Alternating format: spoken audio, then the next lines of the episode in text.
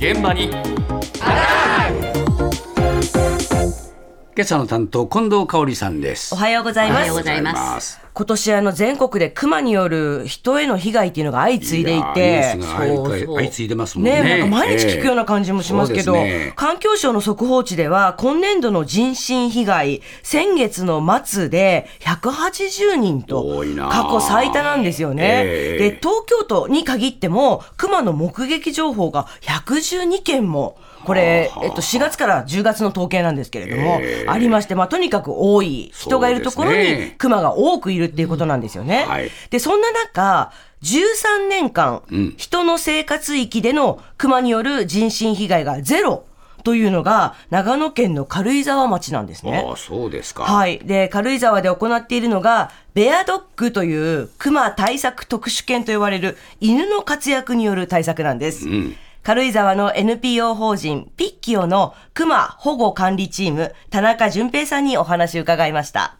まあ、一頭一頭のクマを動きを把握するために捕獲を事前にしまして、まあ、発信機をつけたりでそれで動きを追いながら行動を監視するチームがあります。これ他の地域でも今あの起こってるかと思うんですけれども夜の間に人が暮らしている集落の中に入り込んでしまう。夜が明けたら周りに人が車が動いていてそしてパニックになって人を襲ってしまって逃げていくと。いうことにつながるのでもう夜中の間に監視をして人が起きる前までに発信機がついたクマが人間が生活するエリアに入ってきてないかどうか。入ってきている場合はベアドッグ班に情報を渡して、まあ、クマが出てきている場所にベアドッグとともにスタッフが近づいていって強く大きい声で吠え立ててそしてあの森のエリアまで、まあ、あの発信機ついてますから電波も確認しながら確実に追い返していくと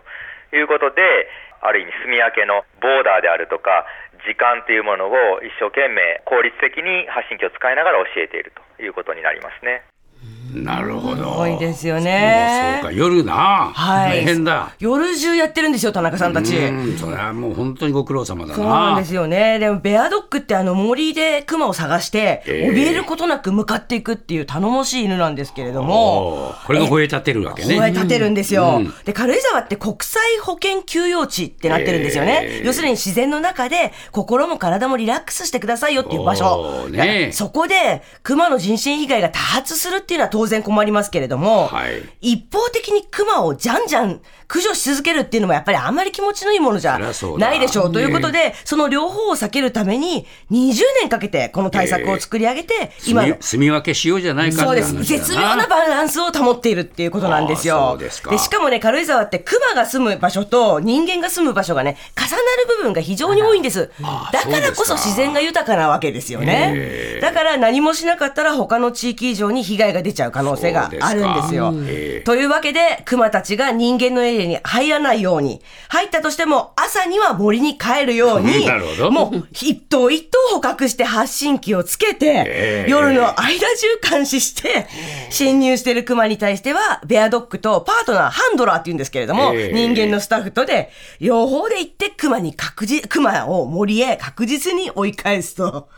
これ大変で、ええしかもね、その場、ダメなところに入れたり入れなかったりっていうんじゃ覚えないから、毎回確実に教える。入っちゃダメだよ入っちゃダメだよ。ね入ってきたら来るぞ。で、しかもね、ちょっと話聞いてたら、田中さんもベアドッグと一緒に声を出すそうなんですね。なんでわざわざ人間も声を出すのか、田中さんのお話です。これは重要なことで、ハンドラーは皆さんの代わりになって、私たち人の怖さを学ばせたいわけです。ですから、犬だけに警戒心を持つんではなくて、人に追われたという、人の怖さを学ばせる意味で、やっぱり声を出さなければなりません。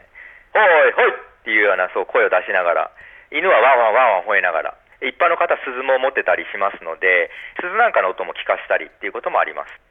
でまあ、昔であれば漁師の人に動物は追われてそして人の怖さを学ぶっていうようなことが世代を超えて、え動物の中で伝わっていったんでしょうけども軽井沢の場合はもう1951年から国指定の鳥獣保護区に制定されているエリアがほとんどですので要するに狩猟行為が行えないんですよ。ですから誰がどうやって、え教えていくのか。この地域ならではですけれどもベアドッグと一緒になってそういったあ熊に人への警戒っていうのを教えていると。いうことをずっともう20年えー以上続けてきたとそうか、人間の努力もあるわけね。そうですとにかく人は怖いんだということを、そうかそうあの学ぶことができないんですね鳥獣保護全部熊を区。教育してるわけだよな。そうなんです、そうなんです。のんびり暮らせる場所でいいんですけど、ええそうしたら人間が怖いことが教えられなくなっちゃったんで要するに人と熊は緊張感のある関係なんだっていうことを教えている。そうか。いわばこれ母熊が子熊に教えるようなことじゃないですか。うんそねで、それもできるっていうことは、今市街地に出てる熊たちにも効果がありそうですよね。ええじゃあこれ各地にベアドッグ広めればいいんじゃないですかっていうふうに聞いたら、田中さんは、いや、実はそんな簡単じゃないんですとおっしゃいます。例えば昔はゴミ漁りが多かったんですけれども、一般の方々それぞれの家周りでのゴミの管理とか食べ物の管理っていうのもお願いしてきましたし、まあ、発信機をつけて監視をするっていうのは100%すべてのクマをすることができないので、必ずあの山では新しいクマの命が生まれ、捕獲をする前に新しい若いクマがひょろっと出てきたりもしますので、発信機ついてないクマが来た時に落ち着いてこう対処ができるようにとか、あるいはそもそもクマと出会わないようにクマ鈴を持つであるとか、常日頃軽井沢でもずっとこう皆さんにお願いしながら行ってきていることですので、あのみんなで力を合わせながらそういった住み分けっていうのをこう作り上げてきていると。すべてベアドッグに任せるんではなくて、自分たちも取り組むべきことをやりつつ、そこにベアドッグが入った時には、本当にこう、素晴らしい住み分けにより一層つながっていくとは思うんですけれども、それを抜きにして、ベアドッグだけに全てを任せようっていうのは、まあこれはあの、まあ、虫のいい話でして、やっぱ私たちも努力をしていかなきゃいけない。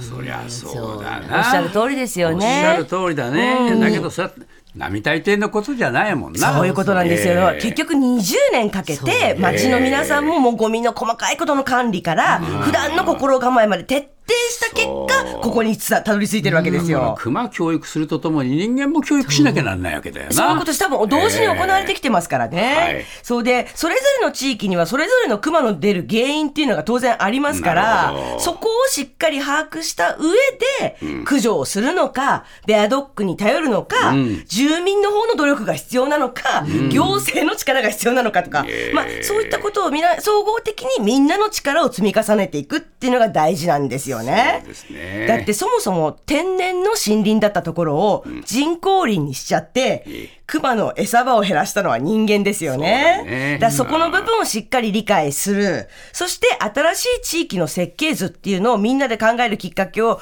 熊がくれているように思うんです。っておっしゃるんですよなるほど。だから出た熊をね、駆除するだけじゃ何も解決しないんですよって言われて、えなんかなるほどなと思いましたよね。ねうんやっぱり田中さんの言葉は結構ね、はいずしんときますよね。はいえーやっぱりそういうことで人間が努力しなければ、